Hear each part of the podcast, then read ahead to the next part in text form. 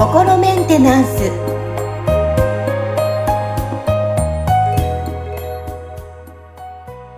はい皆さんこんにちは心メンテナンス本日もアシスタント三上恵と気候ヒーラーの吉村隆二です。はい吉村さん本日もよろしくお願いしますよろしくお願いします。はい。さあ暑い日が続いておりますがもう一年も半分あっという間に過ぎましたね。ああ、あっという間ですね。あっという間ですよ。もう本当年を重ねるの早いなっていうふうにも思ったりしますが、さあ、うん。うん、今日のテーマは、あの、はい。もうね、えー、下半期ということで、えー例えば1年も、あと半分、残り半分じゃないですか。なんか、はい。このまま1年過ぎていいのかなって私自身も、なんか、大丈夫かなっていう不安があったり、なんかこのままね、あの、一年迎えたくないな、まだやりたいことあるはずなのにっていう方中には多いと思うので、え今日は、えー吉村さんに下半期に、えーためになるヒント、何かアドバイスをいただけたらなと思いまして、こちらをテーマに取り上げてみました。なるほどです。はい。はい。そうですね。まあ、その、こう、下半期、この残りの下半期をどう過ごすかみたいな話の前に、要はその、なんかちょっとこう、焦りがある人が多いんじゃないかっていうことなのかなっていうふうに、ちょっと今、こう、お話聞いてて聞こえてきたんですけど、そういう感じで捉えるでも良いでしょうかね。そうですね。私自身そうだ、そうだと思います。なので、この考えが出たと思います。はい。はいはいはい。そうですね。だから焦りが出てくるっていうことは、なんかそのちょっとこうね、もっとあのやれたことがあったはずなのにやってないなみたいなことだったりとか、そのね、なんかこう、今までのその、ここ、ここまでの自分の歩みに対して、まあ評価を下してて、何かちょっと足りてないんじゃないかっていう考え方がこう出てきてるってことなんじゃないかなって思うんですよね。確かに。はい。で、まあなんか、じゃあ時間遡ってそこをこうね、穴埋めすることができるかって言ったら、そんなことはできないんで、その、まあこのね、あの、あとどうするかってことを考えた方がいいわけですよね。で、ただ、とはいえじゃあ、そのなんでこのここまでのところで、なんかやりきれてない感が残ってるのかっていうところで言うと、おそらくは、その、振り返ってみたときに、あの時あれができてたかもしれないのに、やらなかった私がいるなっていうところが、こう、見え隠れするんで、なんか、こうね、あああの時もっとちゃんとやっとけばよかったとか、こう、これもね、チャレンジしとけばよかったみたいなことが、その、今年の下半期に限らず、多分人生通してこう、いろいろあるから、だから、そのね、こう、今年も、今年もあっという間に半年過ぎてしまったっていう話になっているんだと思うんですよ。はい。ズバリ言われました。はい。はい。なので、じゃあ、そのね、こう、何がその足止めしてるのか、みたいなところで言うと、まあ言ってみたら、そのね、こう、じゃあ、えっ、と、成功するかどうかわからないってね、しこう、失敗して恥かいたら嫌だな、みたいな、要はそのね、こう、失敗するとか、かっこ悪い思いをするみたいなことを恐れてるわけですよ。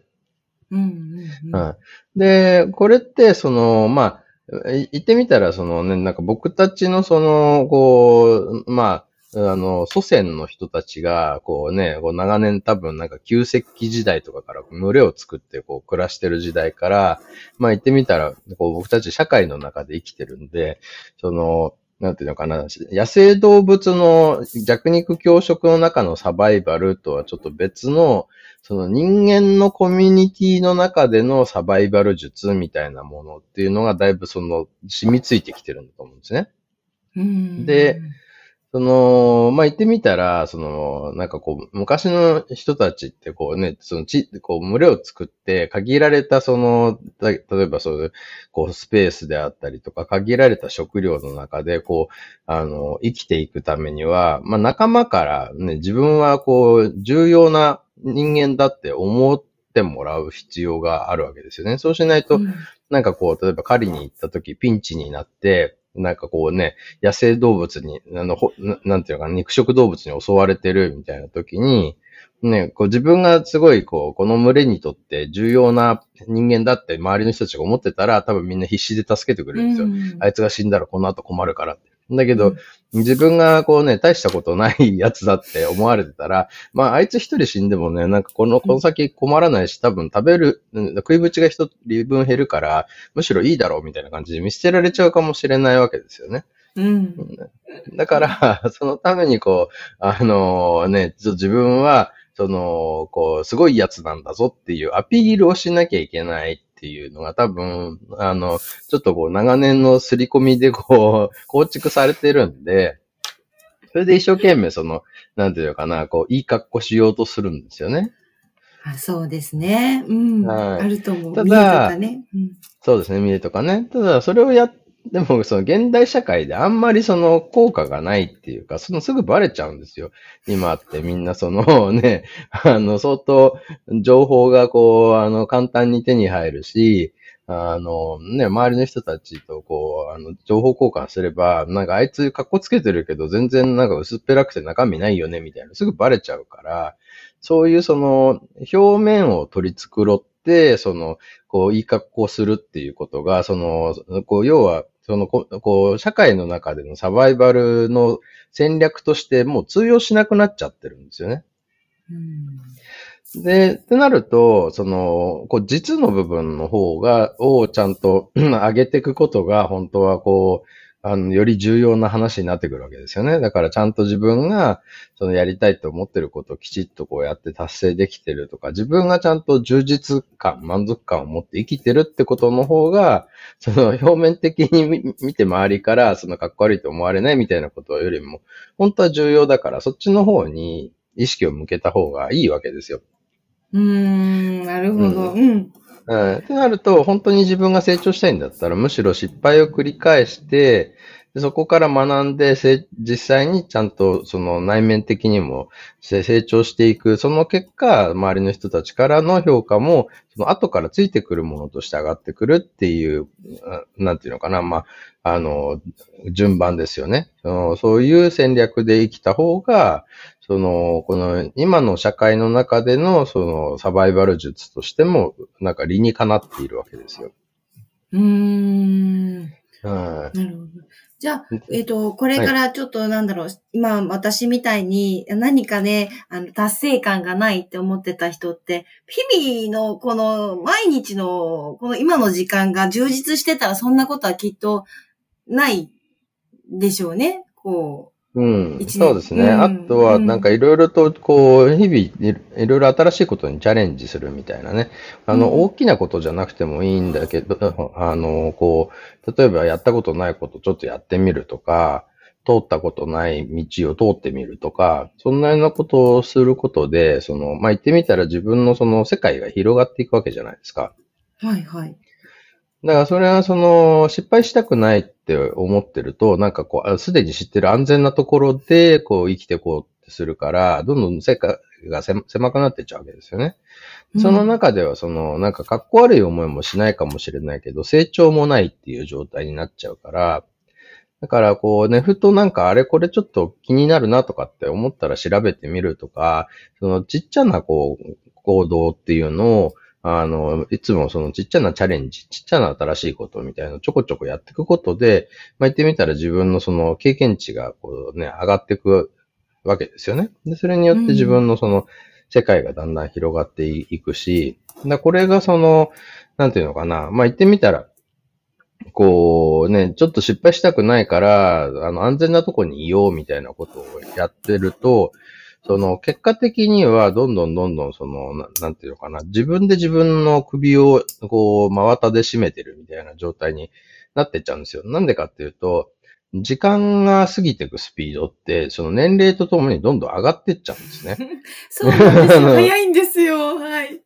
はい。で、これはね、もう相対的なもので、そのね、あの、まあ、ちょっと考えてもらえばわかるのが、1年の長さって、そのね、1歳の子供にとっては、今までの一生分の長さと一緒なんですよ。だからすごい、とてつもなく、長く、なく、長く感じることなんだけど、僕なんか今年53歳になるから、僕にとっての1年間って、53分の1の、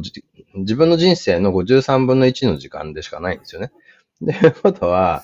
ね、なんかその1歳の子供よりも53倍、その、速いスピードで1年が過ぎていくんですよ。で、これは、ね、その、来年になったら、あの、僕の1年間は、あの、54倍になっていくんですね。で、ね、どんどん速くなっていくから、だから、その、なんかまだいいだろうとか、またちょっと後にしようとかと思っていく間に、時間の過ぎるスピードどんどん速くなっちゃうから、その、もう本当にその、なんかこう、気になったことがあったら、すぐに、こう、調べてみる。で、別にその調べてみて、別にいいかなって思ったら別にそれはそれでいいんですよ。ただ、うんうん、その、なんかちょっと、だからなんか、ね、この、この道、どこに繋がってんだろうとかって思ったら試しに行ってみるとかね。まあもちろんそのすごい治安の悪い地域とかもあるから、そこは、そのね、気をつける、あの、必要あると思うんですけど、あの、そういうこう自分のその安全にある程度気をつけながら、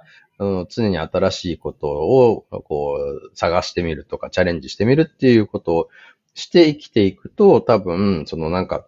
やり残したなとか、こんなことでいいんだろうかっていう感じにならないで済むんじゃないかなって思いますね。あ、いいお意見を今日はたくさんいただきました。そうなんですよ。人生はね、長いようで短いですから、きっと。